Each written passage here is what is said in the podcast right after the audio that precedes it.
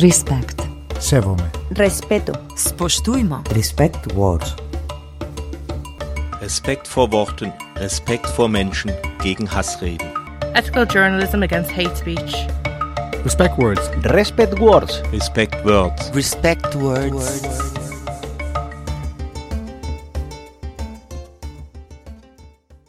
Okay, eine konkrete Situation, die ich äh, ganz am Anfang erlebt habe, ich denke, es war damals in äh, Abschiebehaft äh, Grunau. Äh, ich kam rein mit meinen Kollegen.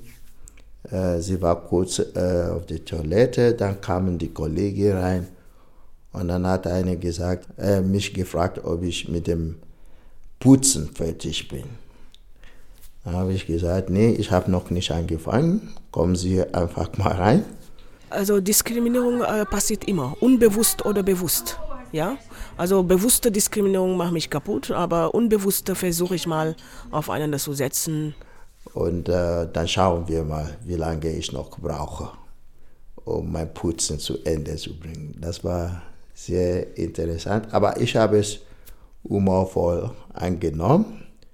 Aber natürlich, als die Kollegen festgestellt äh, haben, dass ich Teil der Trainerteam bin, war denen wiederum peinlich.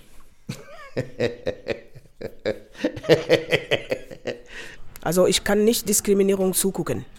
Ich kann das nicht, egal ob Rassismus oder Adultismus oder äh, weiß ich nicht, alles was da gibt von Diskriminierungsformen, da bin ich präsent als Mensch. Ich werde nicht sagen, ich bin da, weil ich schwarz bin, aber als Mensch einfach. Ja, ja, die waren total irgendwie schockiert, dass die schwarzen Menschen nicht da, um die Räume zu putzen, aber den mal irgendwie zu, zu, zu begleiten. Und solche Situationen äh, kamen immer wieder vor. Die Blindheit der anderen. Mit Mut, Humor und Expertise gegen den Alltagsrassismus.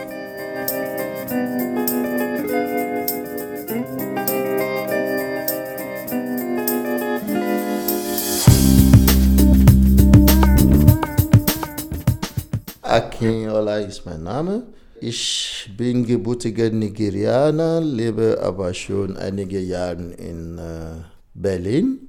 Ich bin zurzeit der Vorstandsvorsitzender von Afrika Rat Berlin Brandenburg, ein Dachverband mit 38 Mitgliedsvereinen.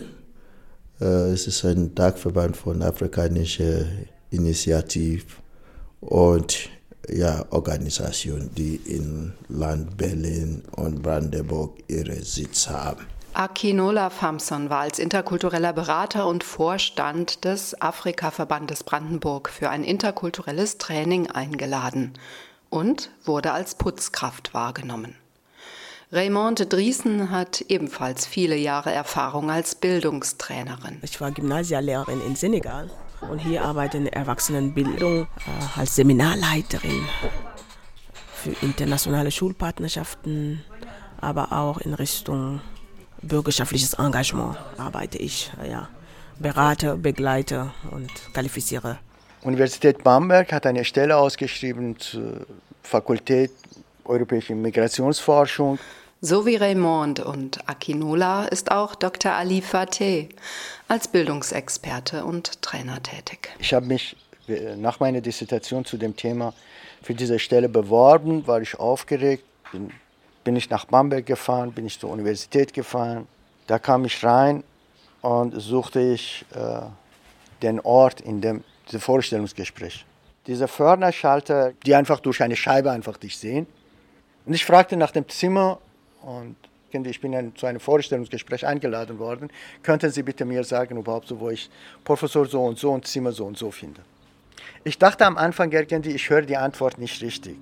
Ich habe mit dem Wort wie bitte nochmal erzählt. Dann dachte ich mir, nee, ich höre richtig. Das heißt, der Satz lautet irgendwie, wir haben keine Pizza bestellt.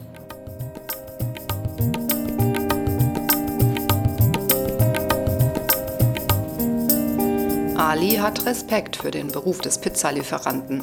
Die diskriminierende Komponente am Blick des Pförtners ist für ihn, nicht als das wahrgenommen zu werden, was er ist, nicht als Individuum, sondern als eine Kategorie. Die Wahrnehmung als Pizzalieferant oder als Putzkraft ist keine gewöhnliche Verwechslung. Es ist Teil des Alltagsrassismus, mit dem Menschen konfrontiert werden, die als zugewandert wahrgenommen werden. In dieser Widerspiegelung, mein, mein Gesicht irgendwie auf diese Scheibe schaute ich und sagte, ich bin ich. Und kam dieser Satz mehrfach irgendwie, wir haben keine Pizza bestellt. Ich merkte an dem Moment irgendwie, je mehr ich meine Frage wiederhole, ich, ich wiederhole nur und keiner hört das. Äh, bevor ich in der Tür irgendwie reinkam zum Vorstellungsgespräch, merkte ich irgendwie, ich bin schon aufgeregt. Es, äh, es kocht in mir, ja, es kocht in mir. Dann musste ich mir die Frage stellen, weil ich als Pizzalieferant wahrgenommen würde, bin ich aufgeregt oder weil ich rassistisch behandelt wurde, wurde ich aufgeregt. Da alle die, mit dieser, alle dieser Fragen bin ich zum Vorstellungsgespräch gegangen. Negativ ist, dass die packen alle Leute in einem Topf. Egal, ob man Geflüchteter ist oder lange Migranten oder hier geboren, alle sind in meinem Topf. Manchmal. Also darf ich nicht verallgemeinern, aber einige denken auch so.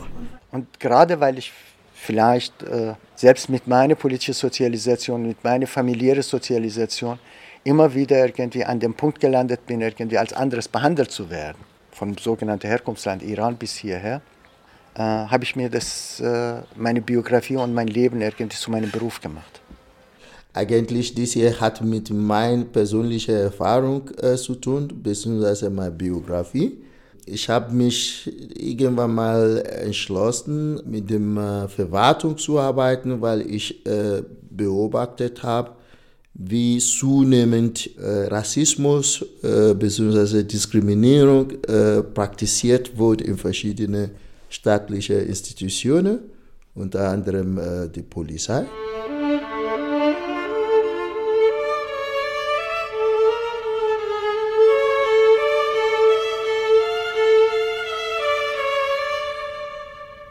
Ein gemeinsamer Schwerpunkt der drei Bildungstrainerinnen Akinola, Raymond und Ali ist die diskriminierungssensible und antirassistische Bildungsarbeit. Sie alle sind darin Expertinnen in doppeltem Sinne. Zum einen, weil sie es gelernt haben, ihre Ausbildungen qualifizieren sie dazu. Zum anderen, weil sie als People of Color, als diese sich gelegentlich zumindest selber bezeichnen, eigene Erfahrungen mit Diskriminierung gemacht haben. Ah ja, stimmt.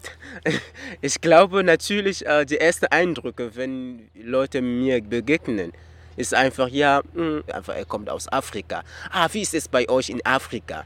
Und da muss ich erstmal lachen und sage, ja, Afrika. Hm. Leopold Leumassi war als Deutschlehrer und Begleitperson einer kamerunischen Schulklasse nach Hamburg gekommen. Inzwischen ist auch er Trainer für die pädagogische Begleitung von entwicklungspolitischen Schulaustauschprogrammen. Gut, ich kann leider nicht wissen. Afrika besteht aus 54 äh, Ländern und jedes Land und in dem Land auch gibt es noch viele Unterschiede. Also ich kann jetzt nicht so sagen, Afrika ist so. Das ist viel dynamischer. Ja, ich möchte das nicht, ich habe das auch laut gesagt, also ich möchte nicht begrenzt bin, weil ich aus Senegal bin und die sagen, ich bin der Experte aus Senegal. Das geht nicht. Ja, ich, ja, das stimmt, ich bin dort geboren, ich habe meine Sachen dort, meine Erfahrung, aber es gibt Leute, die andere Perspektive über Senegal haben, die dort äh, gegangen. Und diese Expertise muss man auch äh, betrachten. Es gibt unterschiedliche Expertise. Jeder von uns ist ein Individuum und hat unterschiedliche Expertise, ja, was äh, kulturell oder sprachlich. Und wenn Sie mich so äh, langsam kennenlernen, muss ich auch ab und zu wieder sagen, bitte bei uns in Kamerun, wenn Sie jedes Mal immer sagen, in Afrika, also, äh, ich bin kein Vertreter von Afrika, ist auch ein schlechter Vertreter von Kamerun, aber viele sind manchmal enttäuscht, dass ich einfach sie ablenke von ihrer Weltauffassung, von ihrem Verständnis von Afrika oder von Kamerun. Ali, Akinola, Leo, Raymond. Wie gehen Sie persönlich mit Alltagsrassismus um? Was wollen Sie in Ihrer diskriminierungssensiblen Bildungsarbeit vermitteln und wann gelingt das und an was scheitern Sie?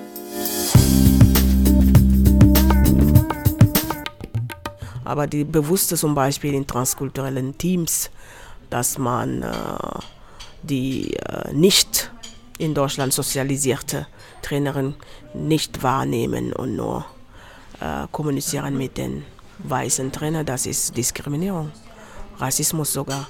Also solche Sachen, das sind konkret und das passiert. Es ist Standard, eine Vorbereitung etwa einer Schulklasse auf eine Begegnung zwischen Jugendlichen aus Nord und Süd in einem Team zu bewerkstelligen. In transkulturellen Teams arbeiten Trainerinnen unterschiedlicher Herkunft zusammen, mit und ohne migrantischer Erfahrung. Oder man könnte auch ganz konkret sagen, mit und ohne persönlicher Rassismuserfahrung. Aber ich fange an einfach von mir selbst. Ich werde in viele Situationen, je nachdem überhaupt so welcher gesellschaftliche Diskurs über Iran läuft, davon angesprochen. Genau an dem Moment, an der Sekunde, wo meine soziale Umgebung bzw. in der Begegnung, Beteiligte in der Begegnung erfahren, dass ich ein Mensch aus diesem Land bin. Ein Beispiel ist es äh, Anfangsphase dieser gesamte gesellschaftliche Diskurs oder Diskussion in intellektuellen Szenen, auch in linken Szenen, aber nicht ohne meine Tochter. Das Buch sowie der Film Nicht ohne meine Tochter von Betty Mahmoudi basieren auf der persönlichen Erfahrung der Autorin über ihre Ehe und die Flucht mit ihrer Tochter vor ihrem Mann aus dem Iran. Das Buch wurde für den Pulitzer-Preis nominiert und weltweit in acht Millionen Exemplaren verkauft, davon allein zwei Millionen in Deutschland. Buch und Film wurden wegen der dramaturgischen Übertreibungen bis hin zur anti-iranischen Hetze scharf kritisiert. So schreibt eine Rezensentin 1991 in Die Zeit. Sie reproduzieren rassistische Pauschalisierungen. Sie schürgen Ängste vor fanatisierten, irrational handelnden Orientalen und vor einer erwarteten Flut von Flüchtlingen. Ich kannte das Buch nicht. Ich wusste dass im englische Sprache einfach so eine, so eine Veröffentlichung gibt. Und dann kam es deutsche Übersetzung und dann gab so eine Initiative Oscar für Rassismus. Alle haben sich dagegen gewehrt, aber auf jeden Fall in allen Schichten in unserer Gesellschaft, von Linken bis hin zu Konservativen, wo ich aufgetreten bin, wurde ich gefragt, wie ist denn das? Stimmt das? Stimmt nicht das? Bis hin zu hinein in meine private Beziehung. Das heißt, auf einmal, die Eltern meiner damaligen Freundin, hatten sie eine große Angst gehabt, dass ein Iraner mit der Tochter befreundet ist und da könnte was passieren. Ali kämpfte allerorten mit seiner ihm aufgedrückten Rolle als männlicher Repräsentant einer gewaltsamen Männergesellschaft, im privaten wie im öffentlichen Raum dass er selber als politisch Verfolgter im Iran und in türkischen Gefängnissen auf der Seite der Opfer Gewalterfahrungen gesammelt hatte, hat dann niemanden interessiert. Anders erging es Akinola. Er ist Musiker und damit entsprach er durchaus der Wahrnehmung der weißen deutschen Mehrheitsgesellschaft. Ich bin aus persönlicher Betroffenheit zu dieser Thematik gestoßen. Ich habe damals äh, als Künstler in einem Projekt in Land Brandenburg mitgemacht.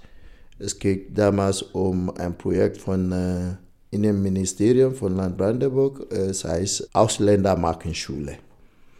Und Ziel dieses äh, Projekts damals war, die sogenannten Ausländer, die Migranten, mal die Chance zu geben, ihre Kultur äh, hautnah an die Schülerinnen von Land Brandenburg zu bringen. Trommeln, so Akinola, sei sein Hobby. Es hat ihm den Einstieg in seinen Beruf ermöglicht. 20 Jahre ist das her. Hautnah, Ausländer machen Schule. Akinola schmunzelt beim Zitieren dieser Beschreibung des damals sicher gut gemeinten Projektes. Das Diskriminierende daran ist die Beschränkung auf die Kultur. Als Trommler und Künstler waren sie plötzlich willkommen.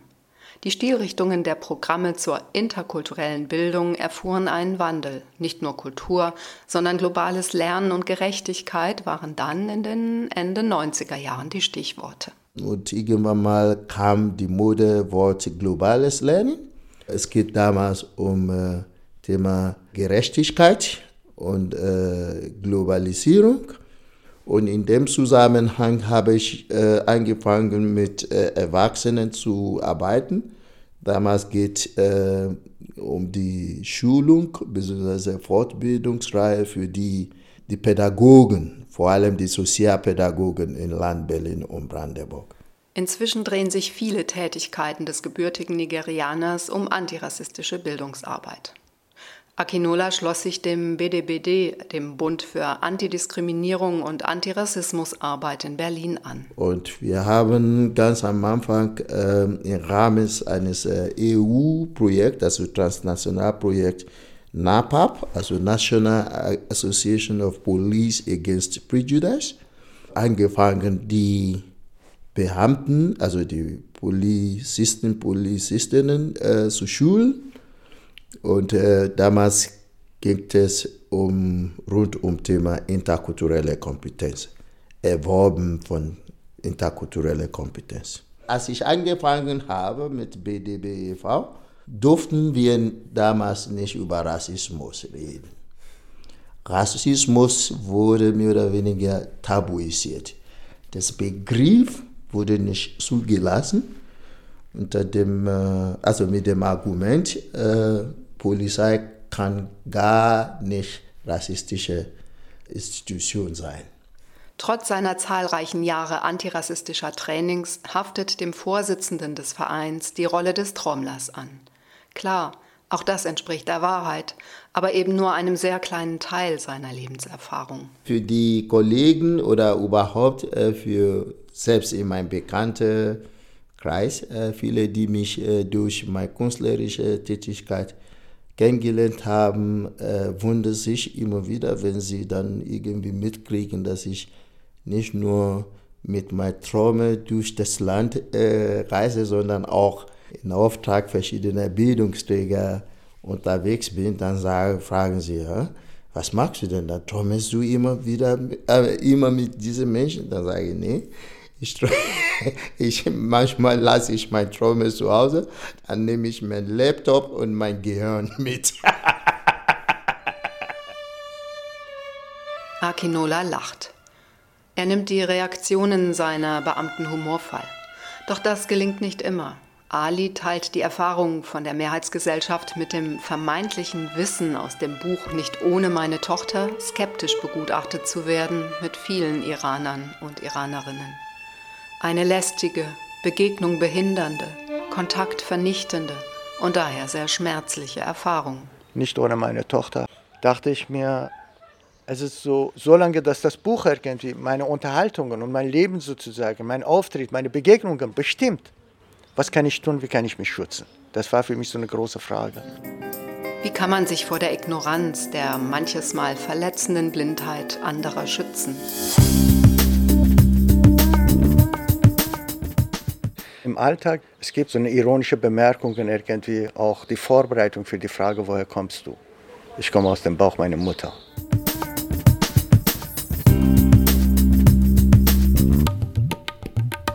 woher kommst du? Das heißt so, es gibt immer Alternativ Entwicklung von Alternativen äh, erstmal, dass man sehr stark irgendwie auf diese Frage vorbereitet sein muss, weil selbst diese Frage, wenn es auch nicht so beabsichtigt ist, von der Fragenden, diese Reduzierung irgendwie erweckt bestimmte Wunden. Geblendet von Stereotypen zu übersehen, wer der Mensch ist, mit dem man es gerade zu tun hat, ist die eine Sache. Eine andere, dass Menschen ohne Rassismuserfahrung kaum eine Vorstellung davon haben, wie viel Kraft es kostet, als diskriminierende, ständig antidiskriminierende Alltagsarbeit zu leisten. Ist wichtig, weil die kapieren das nicht. Also die Weißen, also die blenden das einfach. Die haben Angst oder viele äh, wollen das nicht äh, ansprechen oder wollen das dramatisieren oder äh, das ist schwierig. Das ist schwierig. Äh, man muss diplomatisch damit umgehen. Ne? Also das ist, das ist wichtig einfach mal wenn es um ausdrückliche verbal oder nonverbale Rassismus geht. Sowas kriegt man mit. Sowas kann jeder irgendwie für sich feststellen. Aber die, die latente Rassismus, verbal oder nonverbal, festzulegen, ist total schwierig. Genau, also das ist, was ich als äh, subtile Rassismus, die verschiedenen Erscheinungsformen von subtile Rassismus nenne Für einen weiße sozialisierte Mensch, dies jetzt zu durchblicken, ist verdammt schwierig. Ja, weil die Erfahrung macht dieser Mensch nicht. Selbst wenn äh, latent Rassismus irgendwie ausgeübt wird, also direkt vor ihm, äh, würdet ihr das nicht merken. Und das ist genau das. Also manchmal bin ich ganz locker und sage, ich bin da, ne? Also ich kann auch was sagen. Ich bin auch Seminarleiter oder so. Manchmal mein Co-Teamer sagt, ja, hier Raymond und so. Also das ist unterschiedlich, ne? Am Anfang bin ich so immer aufgeregt, habe ich versucht, immer mich zu erklären oder meine Gedankengänge. Viele später irgendwie sozusagen, wenn so ein halber Satz da ist und dass ich diese Ungeduld merke, irgendwie, dann halte ich die Klappe versuche ich nicht mehr sozusagen da weitergehen und meine Gedanken preiszugeben. Also so, es hat viel zu Selbstentwicklung bei mir beigetragen. Das Gefühl der Unterschiede entsteht nur oder meistens zu Beginn der Begegnung mit dem anderen. Und mit der Zeit und je nachdem, wie offen man sich anbietet, dann kann man jetzt zu den Gemeinsamkeiten, manchmal kommt man zu den absoluten Gemeinsamkeiten in vielen Bereichen, nur sagt man, ja gut, Farbe, Hautfarbe ist anders oder so, aber wir fühlen genauso an. Alle haben Gefühle, zum Beispiel sind Gemeinsamkeiten oder biologische Bedürfnisse oder dies und das. Meine Philosophie ist erstmal, der Weg ist das Ziel. Das heißt, äh, Rassismus, Europa, ein Kontinent, in dem auch Aufklärungsepoche dazugehört, aber Kant und Hegel irgendwie auch dazugehören, irgendwie die Rassismus in der Philosophie verankert haben, ist eine Denkweise, ist eine Betrachtung irgendwie, die sehr universell geworden ist auf eine Seite. Hm, eigentlich, es geht nicht um was ich äh, sage oder nicht sage, sondern es geht um die, die Macht. Wer sagt wem was? Wer erlaubt sich etwas von wem zu sagen? Das regt mich auf, immer noch. Wobei ich immer mir vorgenommen habe, mich nicht aufzuregen, sondern einen Umgang damit zu finden. Ich glaube, das ist auch ein Aspekt der Eurozentrismus. Das ist ein Aspekt, der irgendwie sozusagen, wir haben die wahre Bildung. Kauft ihr die Ware? Gehört ihr zu uns? Konsumiert ihr die Ware? Inhaliert ihr die Ware? Gehört ihr zu uns? Können wir gleiche Augenhöhe gewährleisten? Konsumiert ihr nicht? Inhaliert ihr sowas nicht? Dann gehört ihr nicht dazu. Das heißt, das ist aus meinen Augen nicht mehr viel anderes als diese missionare Zivilisation sozusagen Anlass und Vernichtung der Kulturen und Vernichtung der Menschen. Also ich kann nicht Diskriminierung zugucken. Ich kann das nicht, egal ob Rassismus oder Adultismus oder äh, weiß ich nicht, alles, was da gibt von Diskriminierungsformen, da bin ich präsent als Mensch. Ich werde nicht sagen, ich bin da, weil ich schwarz bin, aber als Mensch einfach.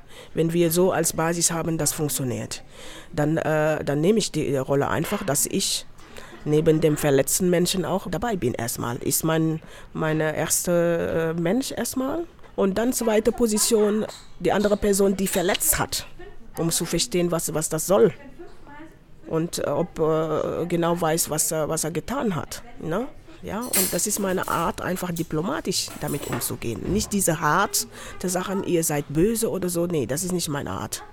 Das ist nicht meine Art und das will ich auch nicht. Äh, ich möchte Begegnung und Kommunikation einfach. Ja, aber wenn Leute bewusst und bösartig agieren, äh, dann habe ich eine andere Haltung. Ziel meiner Arbeit ist, den Mensch mit seinem Menschen- und Weltbild durch diese Arbeit fassbar zu machen dass wir über dieses Menschenbild und Weltbild miteinander, mit unserem Wertesystem in, in einem Dialog, in eine Auseinandersetzung kommen und wo wir alle diese Fehlbildungen, was wir internalisiert haben in uns, ist über Tradition, über die Familie, über die Bildung etc., versuchen wir zu Abbau dieser Bilder beizutragen. Das ist das Ziel meiner Arbeit. Und im Kernpunkt steht für mich, dass, äh, mit welcher dieser Brille irgendwie sind, sind wir unterwegs. Also multiperspektivisch denken ist ganz wichtig. Ne? Also äh, für mich, wenn wir arbeiten und das betrifft nicht nur Leute, die diskriminieren äh, werden, sondern auch Leute, die diskriminieren. Also das betrifft uns alle, genau. Ali Fatih, Raymond de Driesen, Leopold Leumassi und Akinola Famson. Die Autorin lernte sie im Rahmen von Vorbereitungsseminaren für diskriminierungssensible Bildungsarbeit kennen.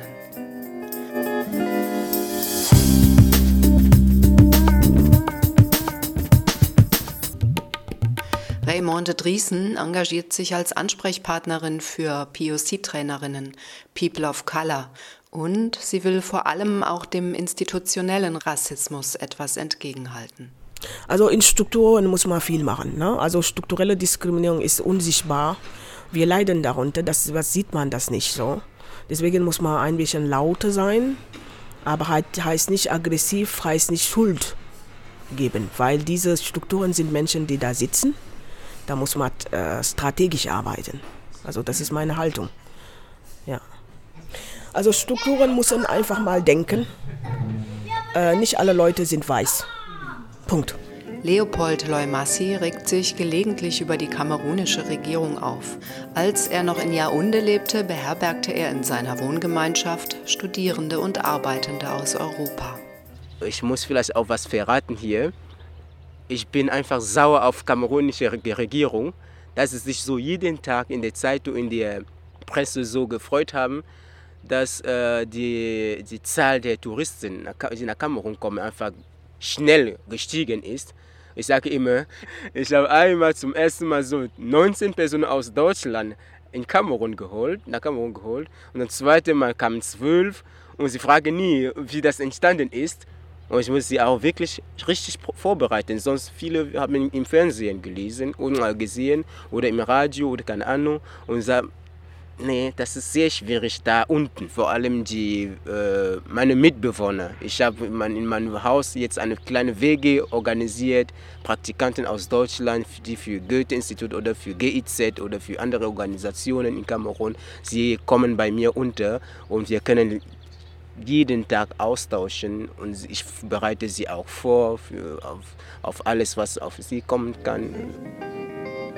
Ali Fatih beklagt sich über das allerorten ihm entgegenschlagende Helfersyndrom oder Helferinnensyndrom, mit dem er zum Beispiel von einer Hilfsorganisation auf einer Veranstaltung konfrontiert wurde, zu der er als Experte geladen war.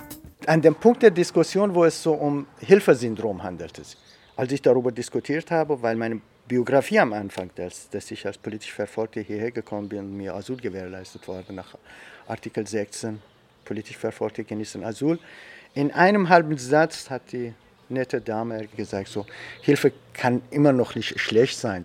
Das heißt, der Artikel 16 selbst sozusagen wurde nicht in seinen, seinem politischen Kontext verstanden, sondern als Hilfesyndrom interpretiert, dass es nicht mein Recht sei, sondern irgendwie als Hilfe mir angeboten worden sei. Und ja, da merkte ich, okay, äh, aus meinem Status irgendwie, dass ich die durch Artikel 16 politische Verfolgte genießen Asyl aus einer politischen Tradition in einem faschistischen Land sozusagen erstmal, wo Faschisten an der Macht waren und aus dem Grund irgendwie viel Widerstand geleistet wurde und viele Opfer davon irgendwie dann zurückgekommen sind und mit der Wertschätzung diese historische Erarbeitung einer Artikel, nämlich Artikel 16 im Grundgesetz verankert haben und das Recht für alle Menschen gewährleisten, irgendwie wird auch als Hilfedynamik dann benutzt. das, ist, das ist so ein Alltag. Das ist so teilweise im Alltag passiert. Es ist so, Humor ist auch äh, ein Lebenskraft. Akinola Famson setzte schon sehr früh auf die Schaffung politischer Strukturen, um dem Rassismus zu begegnen. Eigentlich, ich habe äh, auch äh, damals äh, schnell festgestellt, dass die ganze Ausländerpolitik auf Kosten meiner Community bzw. Menschen wie ich getragen wird. Äh, am Anfang habe ich mich viel in verschiedene so Protestaktionen irgendwie reingemischt, bis es mir dann klarer geworden ist, dass also Protest alleine reicht nicht, sondern ich muss mehr tun, vor allem was die Führungsebene angeht, die Entscheidungsträger muss irgendwie angesprochen werden und das habe ich zum Aufgabe für mich damals gemacht. Die Blindheit der anderen mit Mut, Humor und Expertise gegen den Alltagsrassismus.